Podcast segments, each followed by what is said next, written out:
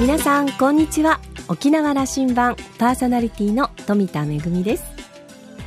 東京には全国各地のアンテナショップがあります。特に東京駅とかそれから、えー、銀座日本橋あたりに集中してるんですけれどももちろん、ね、沖縄の和下ショップも人気なんですがこのアンテナショップ巡りっていうのが結構楽しくてあのやっぱりねその地元にしかない美味しいものってありますよね。最近ではやっぱり流通が発達してきたのかあの生鮮食品とかそれから、まあ、あの野菜とか果物なんかも地方にしかないものがわーっと集まってくるのはとっても嬉しいなと思います。あの銀座の和下ショップの方にも沖縄ファンとそして沖縄のものが大好きという皆さんがあの連日いらっしゃってていつも行くとねあのちょっとなんかその場にいるうちなんちゅとして嬉しくなってしまいます。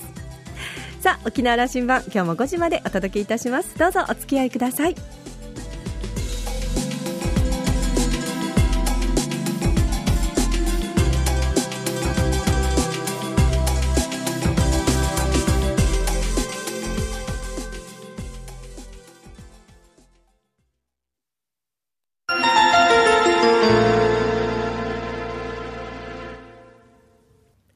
那覇空港のどこかにあると噂のコーラルラウンジ。今週は映画「片 V」監督のダニエル・ロペスさんと共同プロデューサーの宮平貴子さんとのおしゃべりです。ダニエル・ロペスさんは1970年生まれのスペイン系スイス人。2003年に沖縄に移住し沖縄県立芸術大学大学院で学びながら映像制作カメラマンテレビのパーソナリティなどを務めます。映画片 V 沖縄に生きるは長編ドキュメンタリーとして初の監督デビュー作となります。宮平貴子さんは1979年那覇生まれ。カナダ人映画監督クロード・ガニオンのカメラ助手を経験しその後モントリオール世界映画祭で史上初の五冠を達成した釜滝で助監督を務めます。初監督作となった案を探しては、シンガポールの映画祭で日本人初のグランプリ及び監督賞を受賞。初プロデュース作のカラカラは、モントリオール世界映画祭で2冠。近年は、子供国際映画祭 in 沖縄キフォーのディレクターとしても活躍しています。今日はお二人に2月4日から桜坂劇場で公開が始まっている映画「片 V」についてお話を伺いましたそれではどうぞ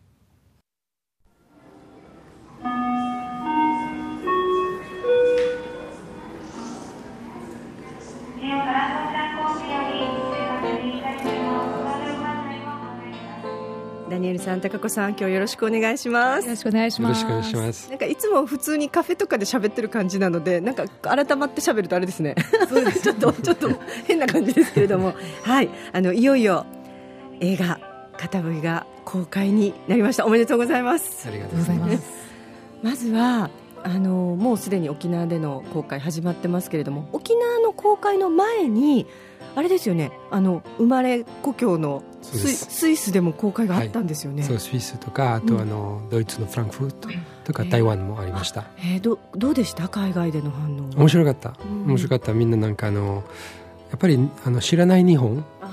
なんかあの発見でしたね。なんかそれをやっぱり沖縄あの特別な日本の中結構特別とか文化とかね、うん、結構知らなかった人多かったからそれはみんななんかびっくりした、やっぱり海外の人が持ってる日本のこうちょっとステレオタイプなイメージとは、うん、沖縄って全くやっぱり違いますもんね。全く違うね。そうそうそうか。ということは面白いとかちょっと驚きとかもあったのかな？そうですね。あったあの、まあ、いろんなシーンがあるしそしてあのその、まあ、例えばねあの、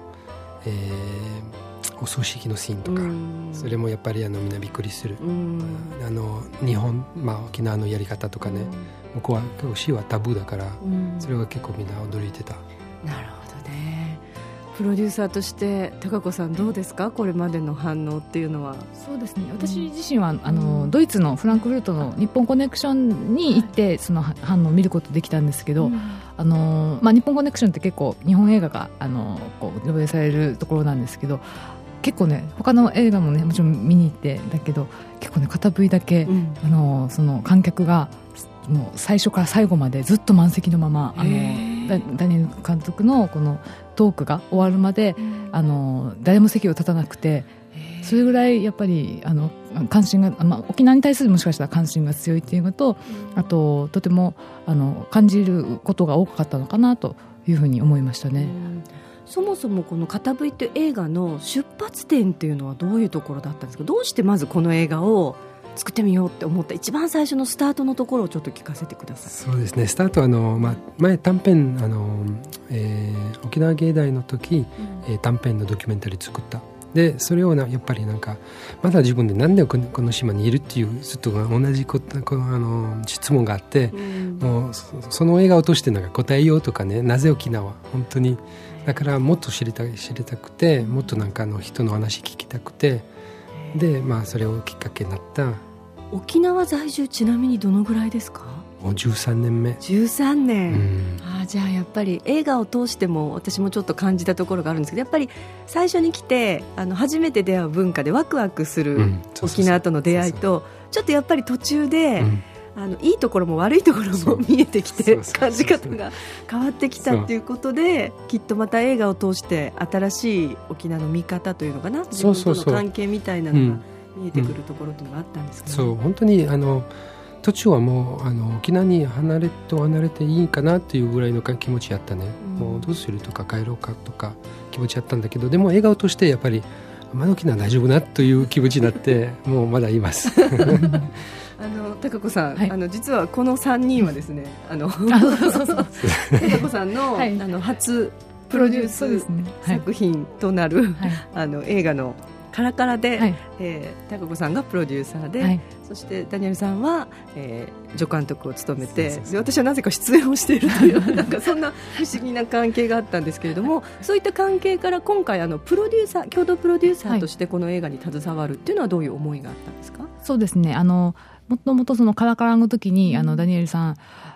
が関わってくれてですごくあの、まあ、うちなんちゅう以上にうちなんちゅうな部分があるので、ね、あの本当に、まあ、外、まあ、ウェルカム中っていうんですか今でいう。このあの本当にフランコフォンのあの俳優さんとかをすごく気遣ってもう多分結構大変だったと思うんだけど撮影中仕事も多くてでも、その撮影終わってからまたあの飲みに連れてったりとか、まあ、いいお店を紹介したりとかっていうのを、もうセルあセルフサービスって言わないですね。ボランティアで。あのすみません。あのあの大さんカナダで留学してますよね。すみません。もうボランもう本当ボランティア精神あふれる感じで、うん、もうなんかなんでこの人この子までしてくれるのかなぐらい本当に思ってたんですよ。で、あの逆に多分それはあの海外から来て、まあ、沖縄の良さとかもすごく知ってたから伝えたいっていうダニエルさんの気持ちもあったと思うんですけど、いつもびっくりするんですけど私たちよりお店とか知ってますよね。知ってますね。しかも美味しいお店。よりそう知り合い多いですよね。市場とか歩いたらなんか「はいダニエル」「はいダニエル」って。ね、多いですね、まあまあ、そういうことも含めて「あのまあ、縁」っていう作品をあのあのその当時のあのカラカラのディレクターだったクロード・ガニオン監督とあとあのプロデューサーだった、えー、ゆり吉村ガニョンさんと見たときに、あのとても面白い視点を持っているっていうのともう一つやっぱり一番大事なのがあのとっても被写体と近い「うん、あの縁」っていう作品では出産のシーンがあったんですよ、うん、それもあの病院とかではなくて、うん、あの自宅で出出産。するっていうシーンがあってこういうことができるっていうのはもうその人たちとの関係のつながりじゃないですか。で絶対ねあのどんな有名プロデューサーとかディレクターでもお願いって言ってね、うん、あの取らせてもらえるものじゃないしやっぱそういう人間関係のつながりを積み重ねていったものが多分縁だったと思うしまた多分片部位でもあのその 10, 10, 年間のその撮影までは10年だったので10年間の積み重ねかなっていうのをを思いますね、はい、あの映画の中に本当に出てくる方々の、まあ、ほとんどがもともと本当に近しいお友達だったり知り合いだったり、まあ、お仕事仲間だったりということもあってそういう方々を、まあ、カメラを通してこうまたなんていうんですかねあの新しいその人たちの魅力だったり沖縄の魅力だったり、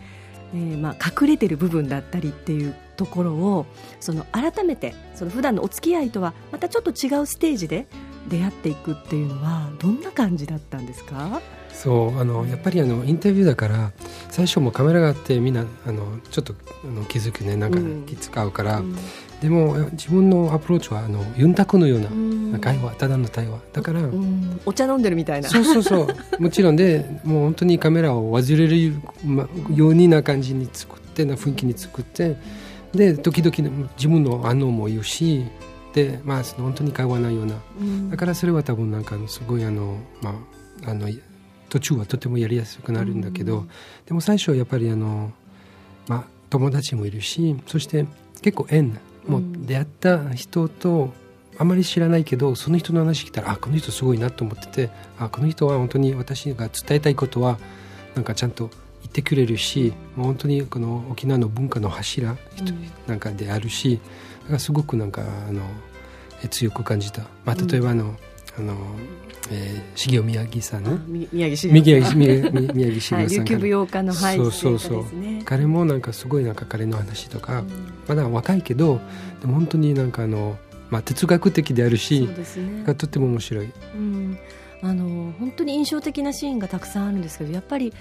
あのお葬式という本当にプライベートな部分で人の本当に心の奥の中にあるもの。で、まあ、その場にカメラが入ってでもあの本当にいらっしゃる皆さんっていうのがありのままをさらけ出してでその場にいる。でそれを私たちは見ることができるっていうところに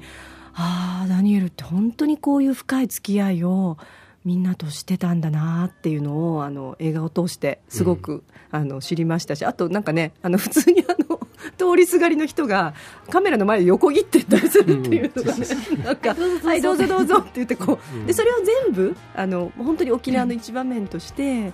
あの映画の中にあるっていうのが本当に素晴らしいなというふうに思いましたけど、うん、あの高子さんどうですか？ご自身も、まあ、映画監督でもありますけれども、はい、今回はプロデューサーとしての関わりで、はい、こうしてまあいよいよ、まあ、沖縄での公開が始まったわけなんですけれども、はい。うん、この思いというか。そうですね。あの私はもともとはフィクションのあの、うん、フィクションだけしかやって、まあ、今までも来なかったのでああでもないかすみません。ドキュメンタリーやってます。あの、自分ウェブ制作編集やってたんです。やってましたね。そうでもあのあのダニエルさんがやっぱりあの例えば空手にして空手の山先生にしてもあの宮城茂雄さんにしてもこのあの真摯にこう、沖縄を見つめているなというかこのなんていうかな空手の凄さってまあ、もちろんすごいんですけど、うん、あのっていうよりもその心という心の部分にすごく触れているっていうのがとても私は感動しまして、うん、むしろもう身近にありすぎて琉球舞踊も、まあ、あのすみません私 琉球舞踊あんまり知らなかったもので あの全くそのもう本当に分野として知らない世界だったのであこうやこういうふうなんだっていうのも逆に再発見できましたしその意味では本当に感謝ですし、逆に沖縄の人が多分私みたいな人とっても多いと思うんですよ。あのもう知らない、もう当たり前にありすぎて、ありがたい、あのありがたいことも忘れているっていう人多いと思うので、ぜひそういうのまあ人たちにも沖縄の人たちが一番見てほしいなと思いますね。あのダニエルさんご自身はあのこの映画制作をしてからそれから、まあ、海外での公開が先行して沖縄での公開っていうのがあの時間が、まあ、結構かかりましたよね、今、どうですか、でもようやく沖縄の皆さんにお届けできるっていう。そうそうそう、でもやっぱりドキドキするね、やっ ぱりあの一番、まあ、近いということで、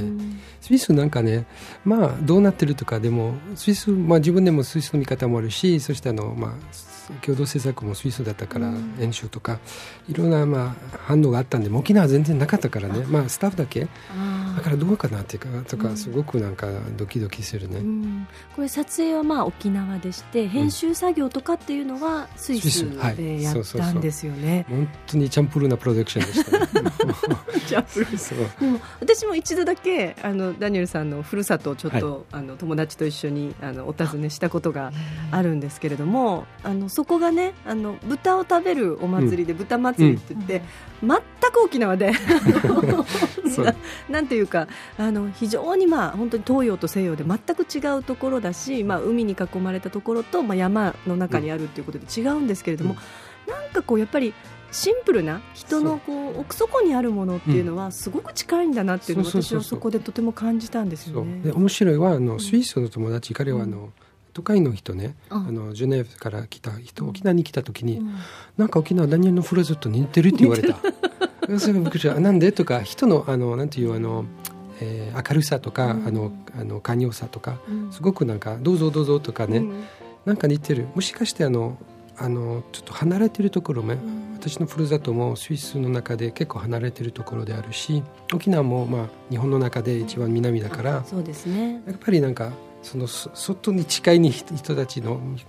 もしかしての見方とかの、えー、性格性格は違うかなと思うね、うん、でも似てる似てるなんか。なんかそれはとてもあの映画を見てても、うん、ああのね、よく高子さんがダダニエルさんのことをあの私たちよりうちなんちゅだからって言うんですけどなんか私たちよりなんていうんですかねあのもともと人間が持ってる あの、人と出会って嬉しいとか、あの知らないこと見たらちょっと珍しいの見見たいとかっていう好奇心とか、なんかそういうものをずっと持ち続けていてそれをこう映画の中にとてもシンプルにあの出して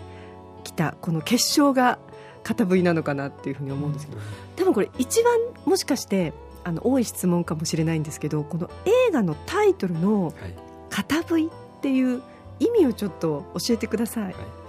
とりあえずの内な口でやりたかったタイトルにつけたかったね。本当に。だからいろいろ探したりとかねアマンカイとか、うん、チャンプルとか ククルとかなんとか、うん、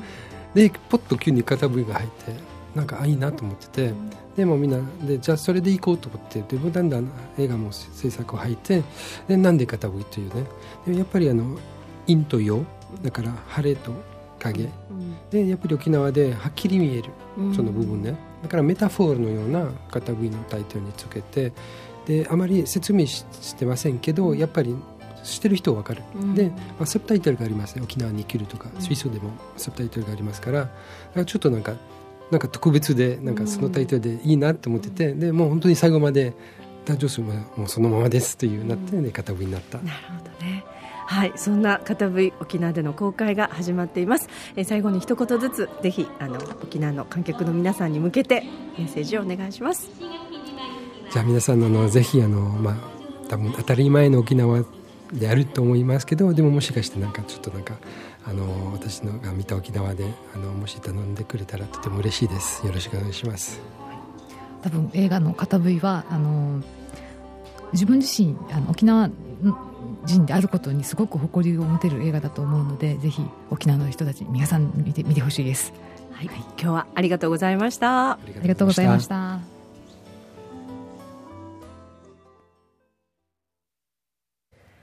片吹ってとても沖縄らしいタイトルですよね。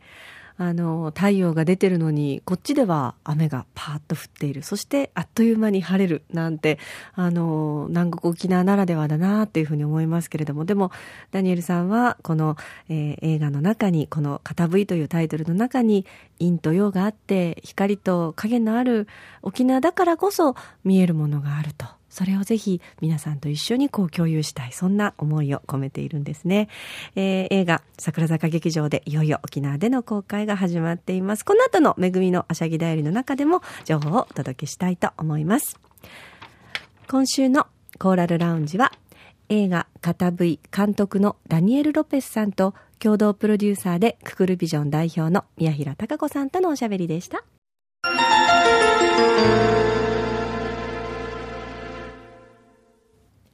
めぐみのあしゃぎだよりのコーナーです、えー、今日はですね、コーラルラウンジにお招きいたしました。ダニエルさんの、えー、ドキュメンタリーとしての初監督デビュー作となります、えー、片 V のお話をあしゃぎだよりでもお届けしたいと思います。あの、私ですね、実は映画館で映画を見たのとっても久しぶりで、あの、このところ一番多いのは、あの、海外に行く機内で、あの、たっぷりと何本も映画を見るっていうことと、あの、深夜に DVD で見るっていうのが多くてですね、とっても久しぶりに映画館で映画を見て、ああ、やっぱりいいなというふうに思いました。映画の片 V 桜坂劇場で2月の4日から公開が始まっています。えー、ダニエルさんも高子さんもおっしゃってましたけれども、えー、私たち沖縄にいて暮らしていて、身近にありすぎて見えているようで見えていない沖縄っていうのがあるんだな当たり前すぎて気がつかないことっていうのがあるんだなというふうに思いました、えー、音楽や空手琉球舞踊そして町おこしいろんな角度から見えてくる沖縄がそこにありますえー、沖縄に先立って公開が行われましたダニエルさんのふるさとスイスでは大好評であのドキュメンタリー映画としてはとっても異例なことだそうですけれども9週間のロングラン公演、えー、上映が行われたということになっています。いよいよ沖縄での公開が始まりました。映画片 V は桜坂劇場で、えー、上映が始まっています。3月の3日金曜日まで行われていますが、えっ、ー、と、曜日によってですね、上映時間が違いますので、えー、ぜひお出かけになる前に桜坂劇場に上映時間をチェックしてください。ちなみに3月3日までの、えー、上映で、2月の18日と19日、土日はお休みとなりますので、ご注意ください。めぐみのあしゃぎだよりのコーナーでした。